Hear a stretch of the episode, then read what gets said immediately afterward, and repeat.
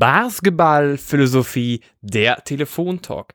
Diktierende Defense. Hier ist wieder der Max und natürlich David an meiner Seite. David, wie geht's dir? Hi Max, mir geht's sehr gut. Ähm, ich freue mich schon sehr auf das Thema. Ich denke, es ist ein sehr spannendes Thema und ich bin schon auch sehr gespannt auf deine Perspektive. Deswegen, ja, kannst kaum erwarten. Wie geht's dir? Mir geht's gut und ich möchte jetzt haargenau wissen von dir, was du mit diktierender Defense meinst. Ja, genau. Diktierende Defense äh, war jetzt äh, mal die Art und Weise, wie ich es formulieren wollte. Es ist ein bisschen schwierig, dafür den richtigen Begriff zu finden. Ähm, Im Englischen finde ich, finde ich, gibt es einen schönen äh, Ausdruck dafür, nämlich dictating terms äh, und als Art zu verteidigen. Und ich denke, das ist ein super interessanter Trend, den, den man mehr und mehr aktuell sieht. Äh, was ich allgemein damit meine, ist, dass ähm, wir immer mehr sehen, dass äh, Coaches in ihrem defensiven Gameplan äh, versuchen, die Initiative zu ergreifen. Also normalerweise geht man ja davon aus, okay, äh, wir sind in der Verteidigung, also reagieren wir jetzt auf den Gegner quasi. Wir, wir reagieren darauf, was der Gegner macht äh, und ähm, reagieren dann quasi korrekt und verteidigen das möglichst effektiv. Äh, und in letzter Zeit sieht man mehr und mehr, dass Coaches sich fragen, warum drehen wir das nicht eigentlich um und sagen, wir werden, wir versuchen selber zu bestimmen, was die Offense macht äh, und ja, ne, äh, ergreifen sozusagen defensiv selber die Initiative. Äh, da gibt es viele verschiedene Wege, äh, über die wir dann auch jetzt ein bisschen näher sprechen können. Aber erstmal ganz allgemein würde würd mich interessieren, auch für dich, also an, an dich als Coach. Ähm, was sagst du denn zu dieser mal ganz allgemeinen Aussage? Kannst du dich damit identifizieren? Versuchst du auch in deiner äh, äh, defensiven Idee sowas einzubringen? Oder ja, was sind deine Gedanken dazu? Also wenn du wirklich mich fragst nach Diktieren der Defense zu diesem Thema, also auf, es geht auf das, es geht wahrscheinlich darum, meinst du, dass ich sage in der Defense, ich habe einen bestimmten Gedanke und ich möchte derjenige sein, der das Spielgeschehen bestimmt. Das ist so richtig. Ganz genau. Ja, das ist was, was ich sehr, sehr, sehr, sehr, sehr, sehr, sehr, sehr, sehr, sehr, sehr gerne mache. Ähm, weil ich nämlich eigentlich ein sehr offensiv denkender Coach bin. Jetzt fragt man sich natürlich, hey, was hat das jetzt mit Defense zu tun? Ähm, das Ziel ist einfach, dass man so schnell wie möglich den Ball wieder hat. Ja, und dafür musst du aber was tun in der Verteidigung, also in der Defense. Wenn du der jetzt derjenige bist, der wirklich nur hinten steht und wartet und guckt und dass er halt gut mitverteidigt, aber an sich einfach nur reagiert, anstatt agiert, ähm, bestimmt die Offense das Spiel, wie du schon gesagt hast. Und bei mir ist auch immer die Idee, was kann ich tun, damit ich schnell den Ball wieder habe, heißt aber, dass ich auch agieren muss und deswegen ist zum Beispiel mein Ansatz, ich verteidige nach vorne. Also in dem Moment, wo praktisch mein Gegenspieler den Ball bekommt, heißt, will ich nicht mich irgendwie einigeln hinten drin und warten, was passiert, sondern ich will sofort den Ball zurückhaben. Das heißt, ich bringe so viel, sofort wieder Druck rein für die Offense. Das heißt, die Offense muss sich sofort entscheiden, was sie macht und sie ist in, einfach in Zugzwang, etwas zu tun.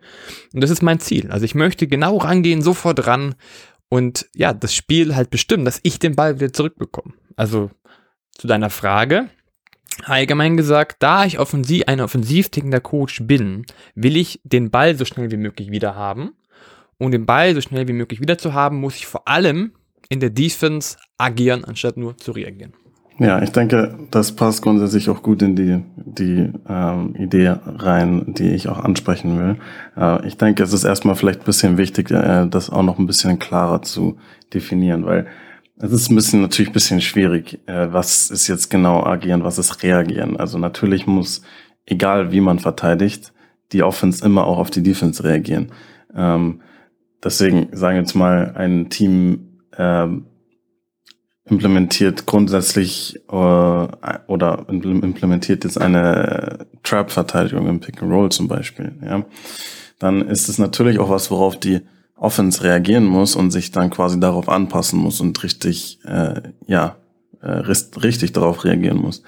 Ähm, das stimmt auf jeden Fall. Das heißt, in, bis zu einem gewissen Grad ist Defense immer auch diktierend, weil man natürlich auch mit vorgibt, was die Offense äh, für Lösungen findet und sucht. äh, je nachdem, wie man eben verteidigt. Das, das stimmt. Aber äh, das, worüber ich heute mit dir sprechen will, das geht noch mal ein bisschen einen Schritt weiter. Also das ist dieser Gedanke noch ein bisschen weitergeführt. Nämlich, dass man, äh, weil sagen wir jetzt mal, wir nehmen jetzt mal als Beispiel, jemand will einfach grundsätzlich eine, eine, Trap-Verteidigung im Pick and Roll spielen, äh, dann würde das alleine jetzt noch nicht in diese Kategorie fallen, fallen worüber ich heute sprechen will. Sondern äh, weil, weil man da quasi dem Gegner immer noch Freiheiten lässt, ähm, wann wollen sie das Pick and Roll laufen, welches Pick and Roll wollen sie laufen. Äh, und wenn es eben dann zu einer Pick and Roll Situation kommt, dann spielt man eben diese Art von Verteidigung. Ähm, ich kann dir jetzt als Beispiel mal sagen, ähm, was ja eine, was ich eine super spannende Idee finde, ist, dass halt jetzt auch oft Coaches ähm, wie eine Art ähm, Eisverteidigung Pick and Roll anwenden, zum Beispiel, aber nicht Eis, äh, grundsätzlich sind mit Eis Pick and Roll Defense eher die, die No Middle äh, Pick and Roll Defense bei Side Pick and Rolls gemeint. Das ist normalerweise immer der Fall. Ähm, und aber die eben quasi diese selbe Art von Verteidigung dann auch äh, bei Middle Pick and Rolls zum Beispiel anwenden. Ähm, und äh, die Idee dahinter ist quasi immer ähm, den, den, den den Screen nicht, äh, also den, den Screen zu denyen und quasi dazu zu führen, dass der Ballhändler den Screen nicht nimmt, sondern ihn rejected. Äh, und äh, normalerweise, und das ist ja auch nichts Neues, dass man diese Art und Weise von Verteidigung auch bei zum Beispiel bei Middle Pick and Rolls oder bei Slot Pick and Rolls auch anwendet.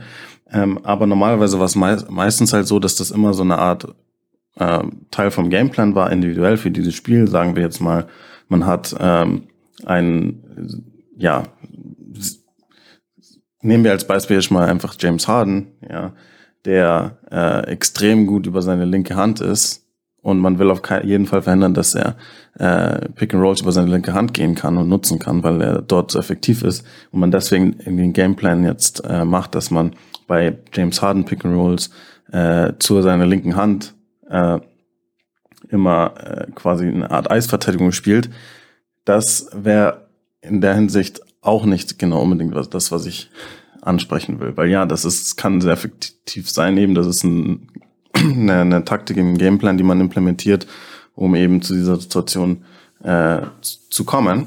Aber die Frage stelle ich erstmal so, was ist, wenn man das, äh, und deswegen wird diese Art von Verteidigung übrigens auch oft dann auch Weak-Verteidigung genannt, also Weak-Pick-and-Roll-Verteidigung, weil sie eigentlich immer so benutzt wurde, wenn man sie beim Middle-Pick-and-Roll zum Beispiel anwendet, dass äh, hat man sie eigentlich immer so verwendet, dass man, äh, wenn man einen dem Ballhändler eine gewisse Hand nicht geben wollte äh, oder ihn eigentlich zu einer gewissen ähm, äh, Hand zwingen wollte. Äh, und deswegen wird es häufig immer noch oder wird es meistens immer noch auch so genannt von vielen Coaches zum Beispiel. Es gibt ganz verschiedene Terminologie, aber äh, was eben interessant ist, ist, dass wir jetzt heutzutage auch oft sehen, dass Coaches das immer anwenden, quasi diese, ähm, diese Verteidigung, den, den Screen zu denyen.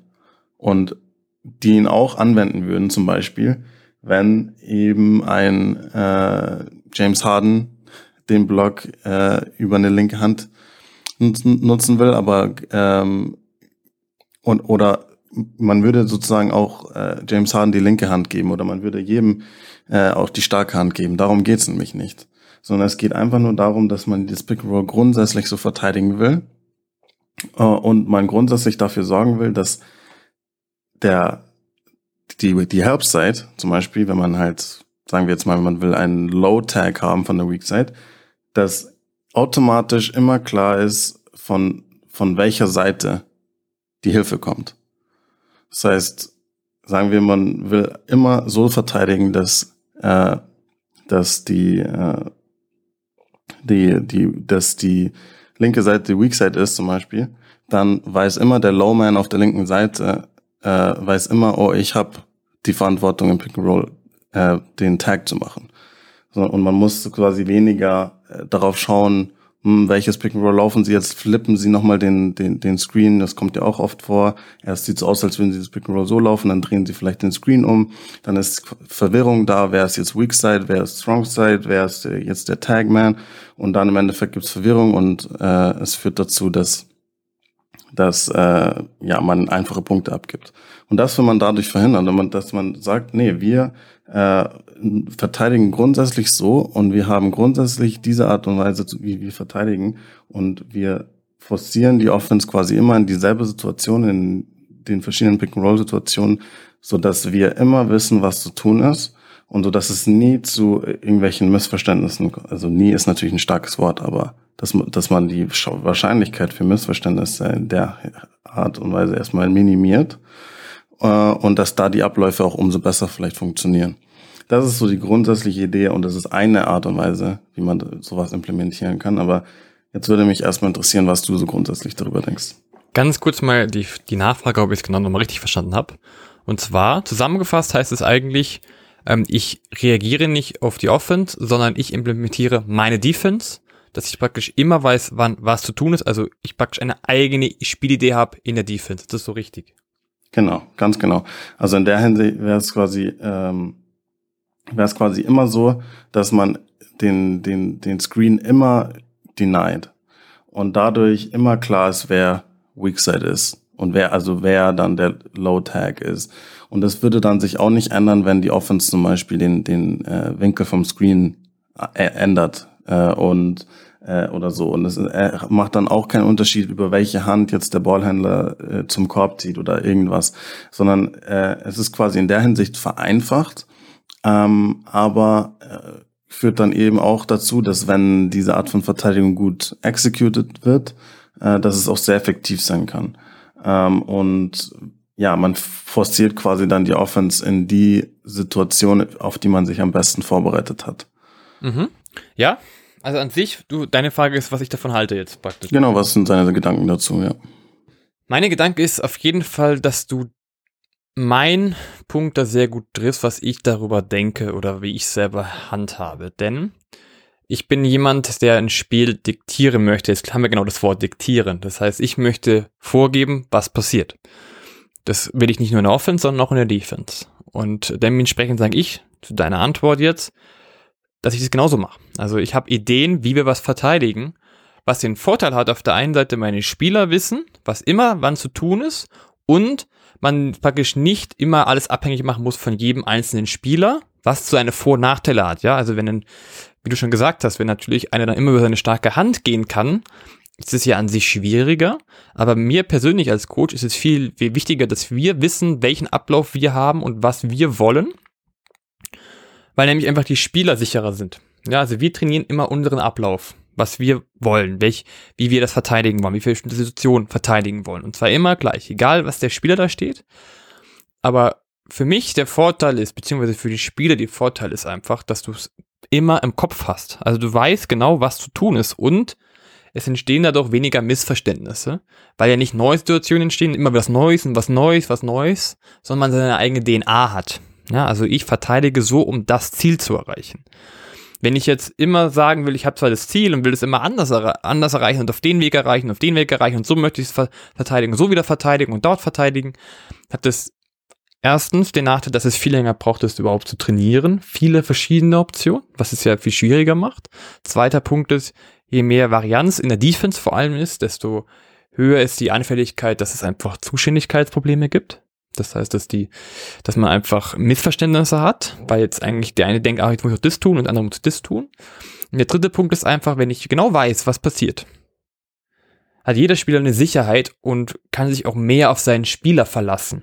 Na, also ich sag, denke jetzt gar nicht mal nur, dass es darum geht zu diktieren in das Spiel, sondern auch, dass ich meinem eigenen Team jetzt sogar noch mehr vertrauen kann.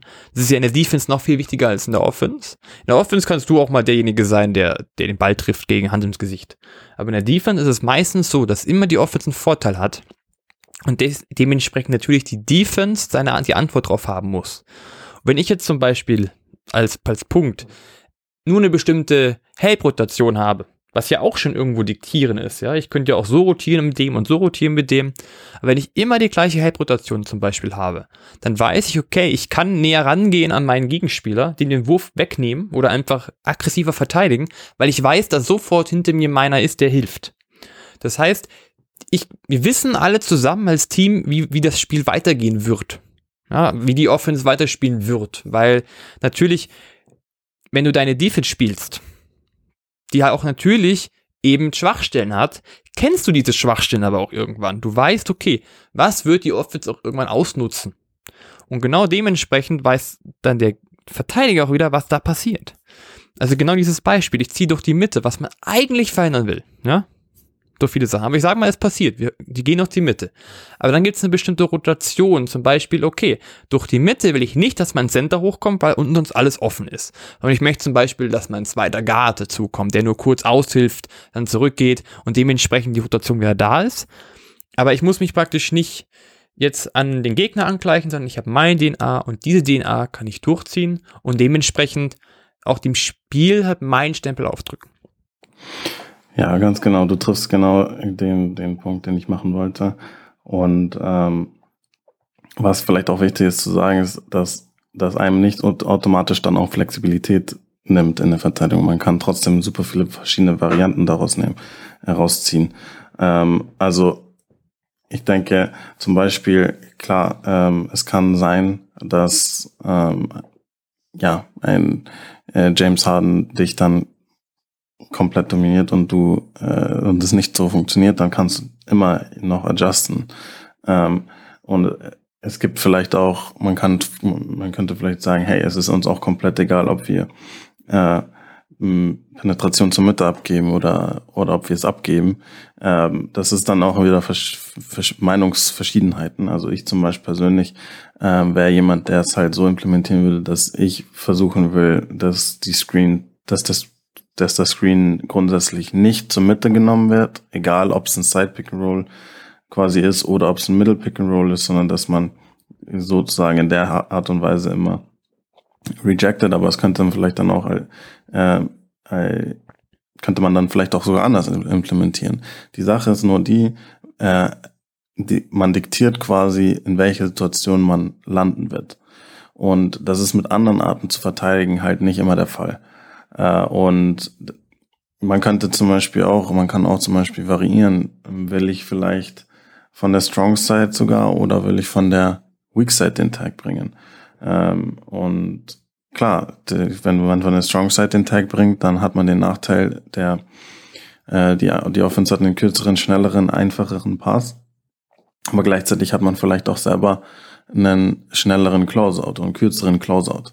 Ja, ähm, und das ist immer eine Abwägung, die man dann halt auch treffen kann. Aber auf jeden Fall kann man dann, hat man die, kann man die Mannschaft darauf vorbereiten, hey, wir sind in der Situation und alle wissen sofort Bescheid, äh, äh, in, ja, was, was die, was die äh, Rolle ist, die sie ausfüllen müssen. Und klar, das heißt nicht, dass das nicht der Fall ist in äh, anderen Arten, wie man verteidigt, aber es ähm, ja, das kostet, also wenn man das alles gut einstudiert, wenn man gut, gutes Level an Kommunikation hat, was eine gute Verteidigung haben sollte und so, dann kann man das alles natürlich managen. Ähm, aber die Sache ist die, äh, dass, und das hängt dann halt dann auch nochmal vielleicht davon ab, auf welchem äh, Niveau äh, man das implementieren möchte. Äh, es gibt halt vielleicht auch einfach Situationen, wo es auch um Sim darum geht, ähm, wie können wir defensiv äh, am komfortabelsten sein und wie können wir selber defensiv äh, dafür sorgen, dass wir Fehler vermeiden und nicht ständig quasi den Fokus nur auf die Offense legen. Wie können wir uns äh, quasi unsere Verteidigung so an den Gegner anpassen, dass der Gegner sich möglichst unwohl fühlt. Das ist eben diese diese, diese Veränderung im Mindset ein bisschen, dass manche Teams jetzt nicht mehr so sehr sind, ähm, ja, wir, wir, wir sind auch gewillt, uns in Situationen zu begeben, die, wo wir uns selbst vielleicht defensiv gar nicht wohlfühlen, aber wir wissen, dass der Gegner sich offensiv darin nicht wohlfühlt, deswegen machen wir es. Sondern Team, das Team ist halt wirklich ähm, sich sagen, nee, nein, wir machen das, was wir am besten können, defensiv. Und wir forcieren die Offense in die, diese gewisse Situation. Und es kann sein, dass die dieses Team dann auch in dieser Situation sich sehr wohl fühlt. Und dann ist es erstmal ein Duell zwischen Stärke gegen Stärke. Und dann ist die Frage, wer setzt sich halt durch? Ja, und es kann sein, wenn, äh, wenn der Gegner einen dann äh, herspielt und es nicht funktioniert, dann muss man sich halt anpassen. Deswegen kann das auch nicht die einzige Lösung sein.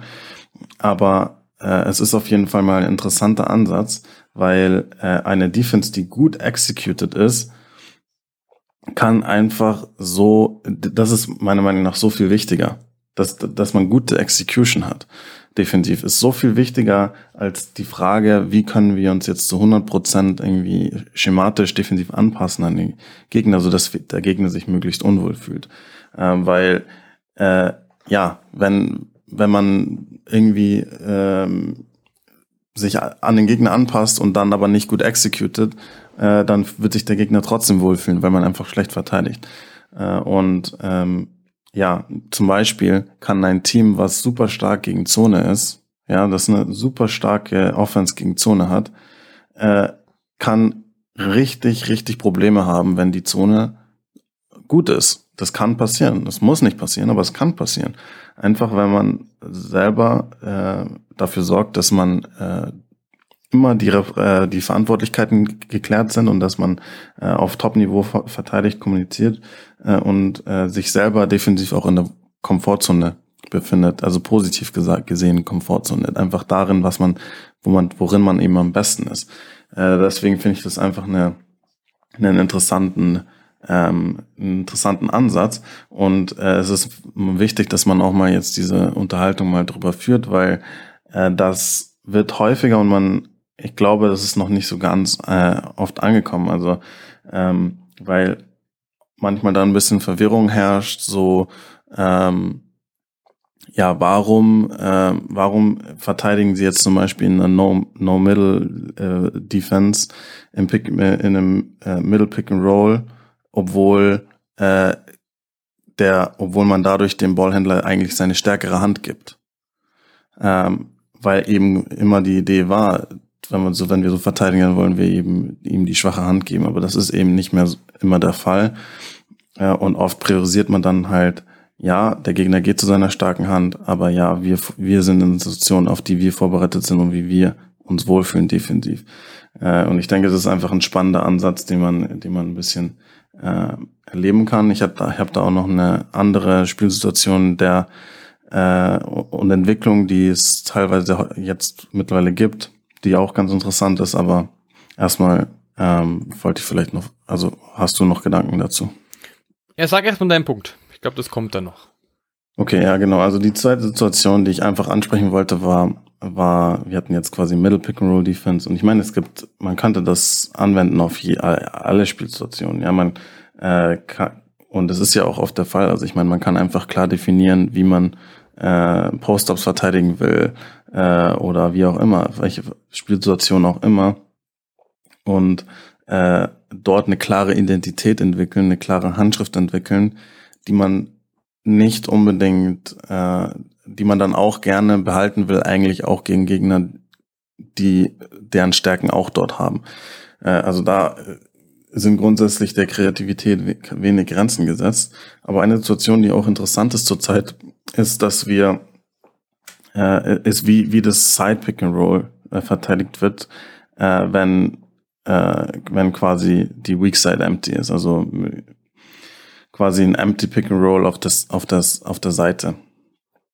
Äh, und da war eben bisher immer halt die Frage, okay, entweder wir verteidigen eben mit Ice Defense äh, oder wir verteidigen es halt einfach, wie wir es sonst verteidigen. Also keine Ahnung, wir, verteidigen es mit einer Drop Defense, wir verteidigen es mit einer Hedge Defense, Soft Hedge, Hard Hedge, wir verteidigen es mit einer Trap Defense, wie auch immer. Kann man ja alles machen.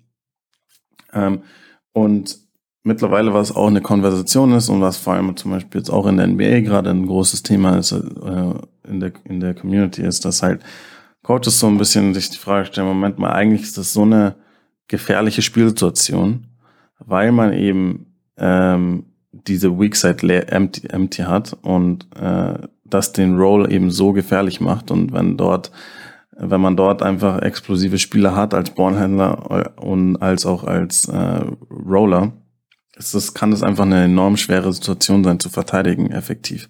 Den Roll wegzunehmen und Druck auf den Ball auszuüben.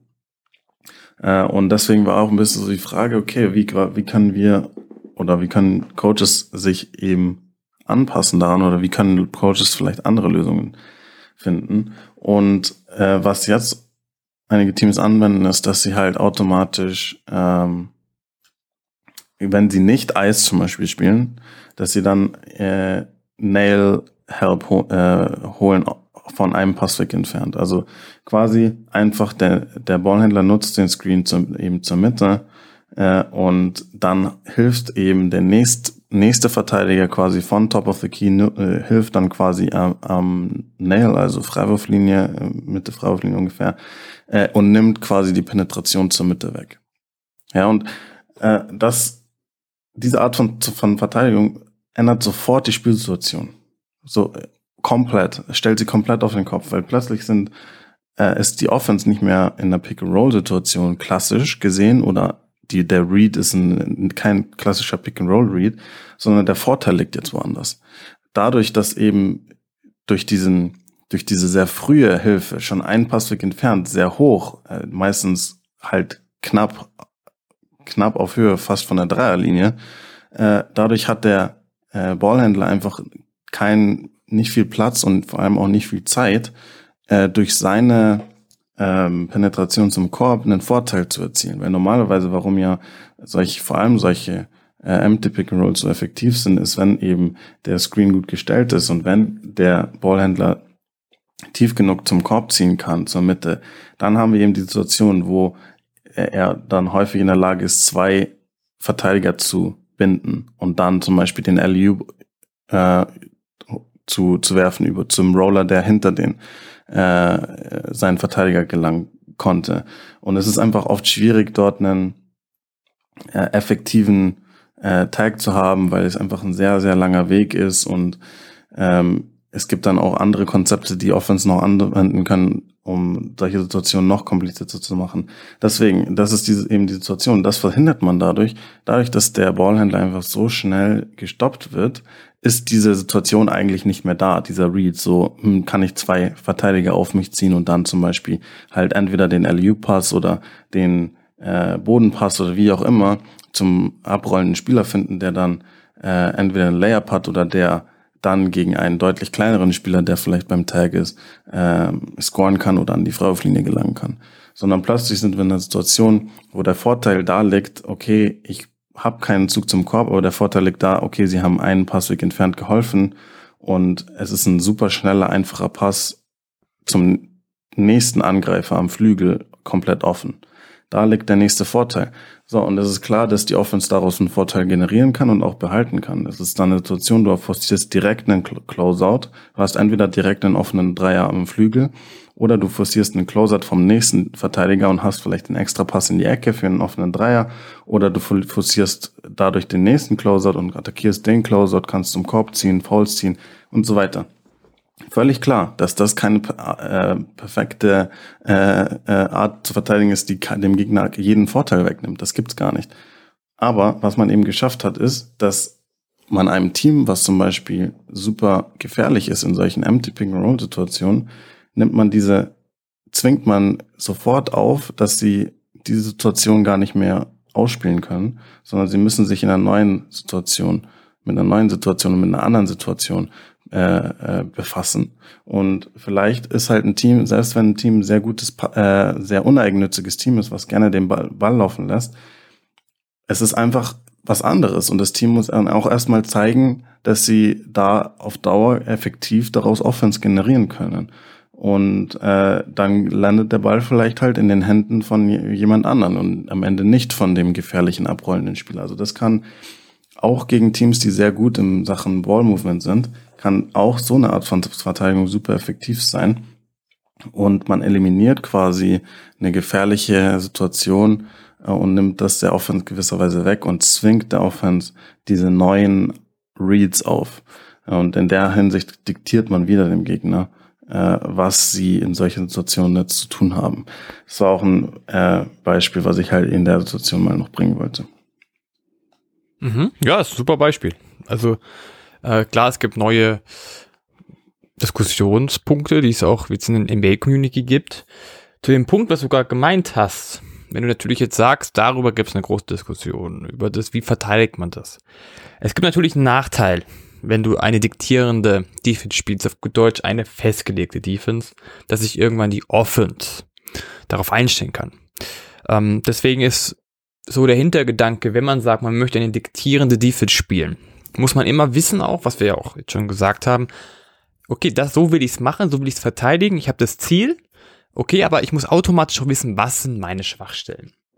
Und das hat zum Beispiel Ralf Rangnick ganz gut gesagt, der ist jetzt gerade neue der Manager geworden bei Manchester United, also aus dem Fußball eigentlich. Aber er ist so wie davor dieses Gegenpressings im Fußball, was mir jetzt andere Sache, aber gut vergleichen kann, ist nämlich, er sagt, er hat eine Idee von der Verteidigung, wie man verteidigt. Und diese Verteidigung wird irgendwann der Gegner aber mal kennen, weil er immer diese Verteidigung spielt. Aber er ist davon überzeugt und reift es natürlich so auf, dass der, selbst wenn der Gegner es weiß, ja, dass man so gut das Ganze einstudiert, Sicherheit bringt der Spieler, dass selbst dann einfach möglichst viele Vorteile der Offense weggehen. Aber es gibt immer Schwachstellen. Auch zum Beispiel, wenn man das so verteidigt, es gibt, es gibt Schwachstellen. Und er sagt auch, dass das wieder ein bisschen dann die Verantwortung ist der Spieler. Also gleichzeitig man hat eine Idee, eine grundlegende Idee, wie möchte ich das Spiel diktieren, damit ich mir einen Stempel auf, damit ich entscheide, was passiert. Aber man muss seine Schwachstellen kennen, wie zum Beispiel, wenn du tief verteidigst, eine Zone dicht machen möchtest. Das heißt, die erste Hilfe ist in der Zone, die zweite Hilfe am besten auch in der Zone. Dann ist ja eine, ein Weakside Pass zum Beispiel ziemlich offen. Ja, das Thema, was wir auch gerade hatten. Was kann man dann tun? Ja, also du musst ein gutes, hartes Closeout laufen. Wenn du jetzt einen langsamen Spieler hast, der immer ewig lang braucht, praktisch rauszukommen, wird es schwierig. Das heißt, man muss immer auch Spieler finden, die praktisch die Schwachstellen, die jede Defense hat, gegenüber einer Offense ausgleichen kann. Was ich sagen würde, ist, zu diktierenden Defense aber auch noch ist, ähm, du musst ein Ziel haben, davon bist du überzeugt, das möchtest du umsetzen, du kriegst eine Sicherheit für das, was du tust, für deine Defense, auch wenn sie Nachteile hat, aber es muss einem immer klar sein, dass eine gute Offense immer eine gute Defense schlägt. Einfach als einfaches Beispiel, Hand im Gesicht. Äh, ich werfe trotzdem, der Ball ist drin. Ja, das passiert. Aber der große Vorteil eben, wenn ich eine feste Defense habe, ist, dass ich meine Abläufe kenne, dass ich weniger lang brauche zu trainieren, dass meine Spieler wissen, was passiert als nächstes, sie auch praktisch im Training es besser hinbekommen, sie auch die Schwachstellen kennen, aber das heißt, es geht um Bewusstsein. Ja, wenn ich, wenn ich eine Defense diktiere, kann ich es bewusst lernen. Meine Defense-Standpunkte lerne ich von Schritt zu Schritt. Zum Beispiel die Defense der Bayern der Euroleague letztes Jahr. Sie haben viel, viel geswitcht. Viel, viel geswitcht. Und dann gibt's aber Gegner, die genau dieses ausnutzen, dieses Switchen. Und gegen andere Gegner war es wieder sehr gut. Dann hatten wir wieder gute Spieler, die eigentlich, oder gute Mannschaften, die den Ball in den Post gebracht haben, wo auch gute Mismatches entstehen, aber trotzdem halt Lösungen finden. Also, okay, ich habe eine Schwachstelle auf der Seite. Gut, was kann ich tun? Entweder, genau, der, die Spieler müssen praktisch das ausgleichen. Zum Beispiel im Close durch Schnelligkeit. Oder wenn ich jetzt Switching nehme und der Ball kommt im Post und es ist ein kleiner gegen größere Spieler, entweder der Spieler kann es wieder ausgleichen, was ein Nikola Bepp zum Beispiel gut gemacht hat.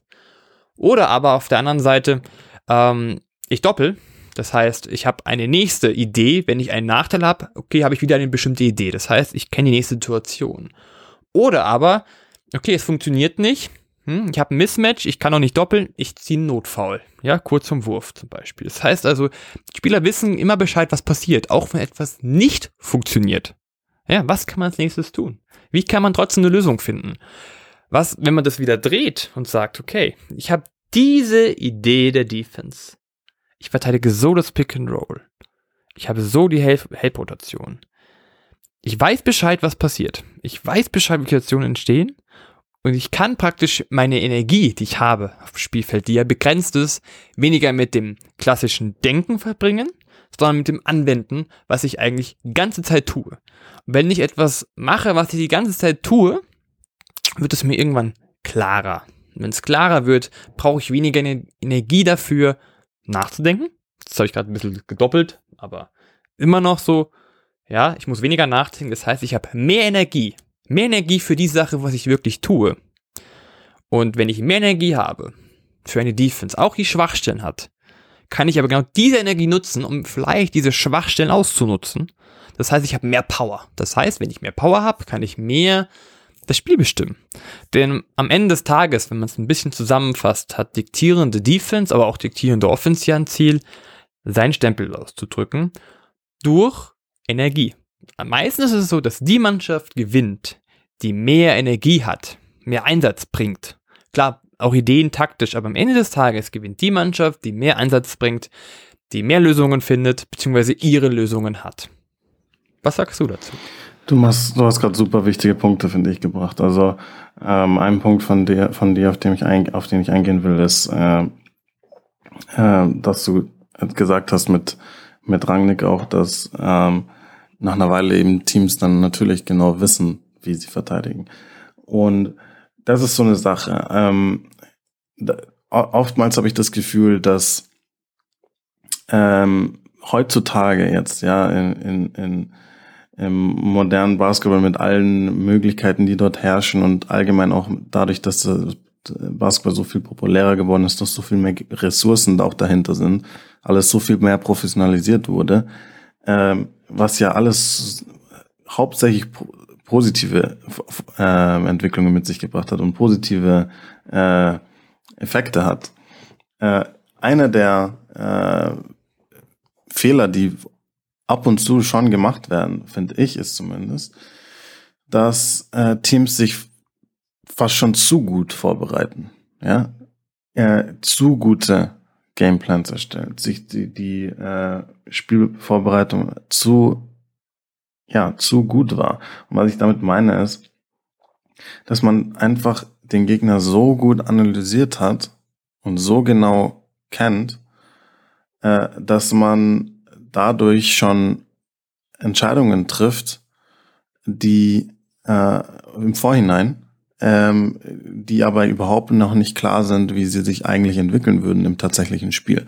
Also was ich damit meine ist, dass halt zum Beispiel ähm, ja, wenn man jetzt äh, ähm, die Situation hätte, sagen wir, okay, der Gegner hat einen super dominanten Spieler, der so gut Switches attackieren kann äh, und äh, Mismatches attackieren kann.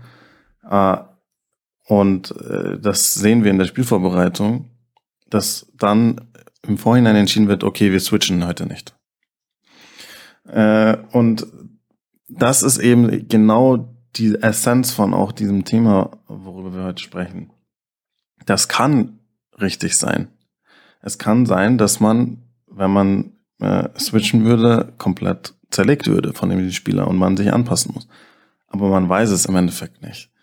Wenn nämlich die Switching Defense von selber, die man hat, sehr gut ist und wenn man sehr gute Verteidiger hat, äh, die auch Mismatches gut verteidigen können, wenn man Bigs hat, die kleinere Spieler relativ gut vor sich halten können, äh, wenn man kräftige kleine Spieler hat, die und intelligent, die intelligent äh, verteidigen und die auch körperlich ähm, zumindest bis zum gewissen Grad größere Spieler verteidigen können.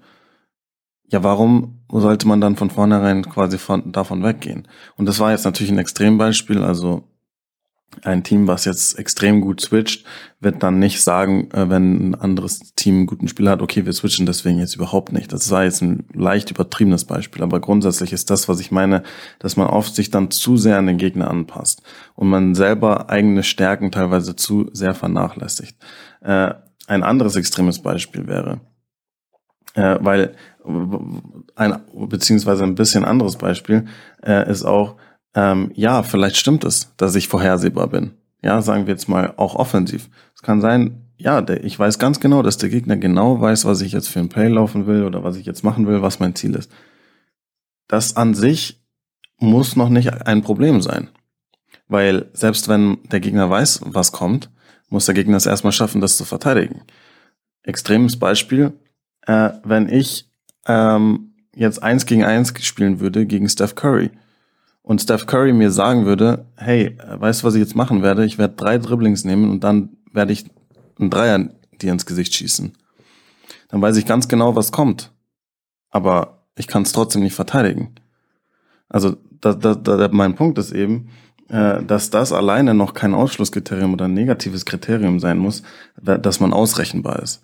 Ähm, natürlich kann es aber dann auch sein, wenn wir jetzt bei der Defense bleiben, dass man eben diese Art von Verteidigung hatte und dann der Gegner sich sehr gut vorbereitet hat und dann zum Beispiel Konzepte vorbereitet hat, die genau designt sind, um dieses Konzept zu schlagen und diese Konzepte sind dann im Spiel sehr, sehr effektiv, dann kann man, hat man aber immer noch Spielraum äh, zu, zu adjusten. Das ist auch das Wichtige, was ich auch noch mal rausstellen will.